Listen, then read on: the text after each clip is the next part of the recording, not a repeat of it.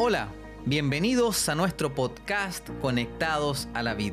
Soy Leandro Cisterna y compartiré con ustedes este espacio dedicado a fortalecer nuestra conexión diaria con Dios a través de la reflexión y el estudio devocional. Enviamos un saludo especial a todos nuestros amigos y hermanos de iglesia que están avanzando en este importante desafío y saludamos también a todos aquellos que nos escuchan a través de este podcast. El capítulo de hoy lleva por título La elección más fácil. Hoy vamos a hablar sobre la tesis número 58, la cual sostiene, quien depende de Dios para obtener poder no tiene que esforzarse para obedecer, al contrario, se le hará difícil desobedecer. El texto bíblico de hoy se encuentra en 1 de Juan 3, versículo 6 y dice lo siguiente: Todo aquel que permanece en él no peca. Todo aquel que peca no le ha visto ni le ha conocido. A continuación compartiremos una interesante reflexión.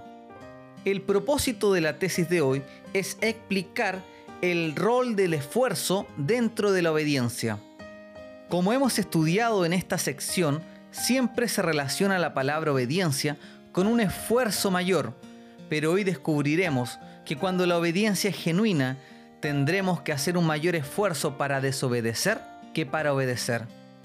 ¿Recuerdas en tu vida alguna locura que hayas hecho por amor? El autor nos comparte el testimonio de su hermano, quien recibió una llamada de su novia y fue capaz de caminar muchos kilómetros en un clima de invierno para ir a verla. ¿Fue fácil caminar tantos kilómetros? Por supuesto que no. ¿Requirió algún esfuerzo esa ardua caminata? Por supuesto que sí. ¿Acaso no era más fácil quedarse donde estaba? Si sabes lo que es el amor, sabrás que la decisión de quedarse hubiese sido aún más difícil.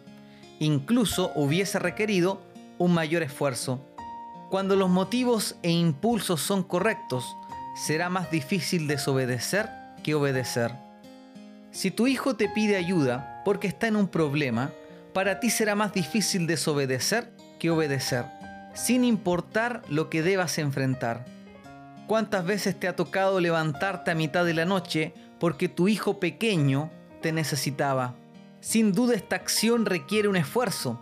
No ha sido algo fácil, pero sabes que sería mucho más difícil para ti continuar acostado sin acudir en ayuda de tu hijo.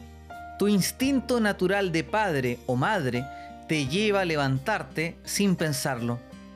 Y aquí llegamos al corazón de la tesis de hoy.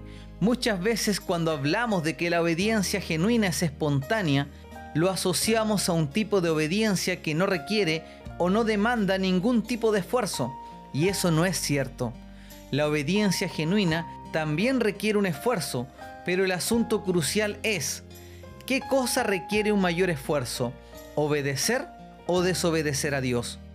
Si para ti requiere más esfuerzo obedecer a Dios que desobedecerle, es porque aún no has experimentado la verdadera obediencia, aquella que emana del corazón. En el Salmo 40, versículo 8, David escribió, El hacer tu voluntad, Dios mío, me ha agradado, y tu ley está en medio de mi corazón. Cuando amamos realmente a Dios, y permitimos que Él habite en nuestro corazón, el obedecer su ley será la consecuencia natural de dicha relación. En palabras de vida del Gran Maestro encontramos la siguiente declaración. Mirando a Jesús obtenemos vislumbres más claras y distintas de Dios, y por la contemplación somos transformados. La bondad, el amor por nuestros semejantes, llega a ser nuestro instinto natural. Qué interesante esta cita. Cuando tu instinto natural es amar a Dios y amar a otros, entonces te resultará más difícil herir el corazón del Padre.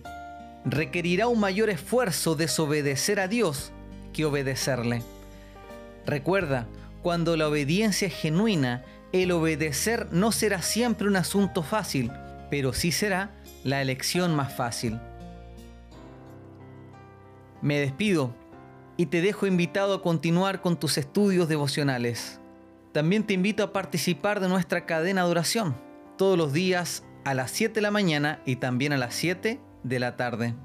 Finalmente te invito a suscribirte o a seguir nuestro podcast, el cual está disponible en las plataformas más populares. No olvides compartirlo con todos tus amigos para que más personas sean bendecidas con este material. Y nos encontramos nuevamente mañana para el repaso de la tesis número 59. Que Dios te bendiga y que Dios te acompañe.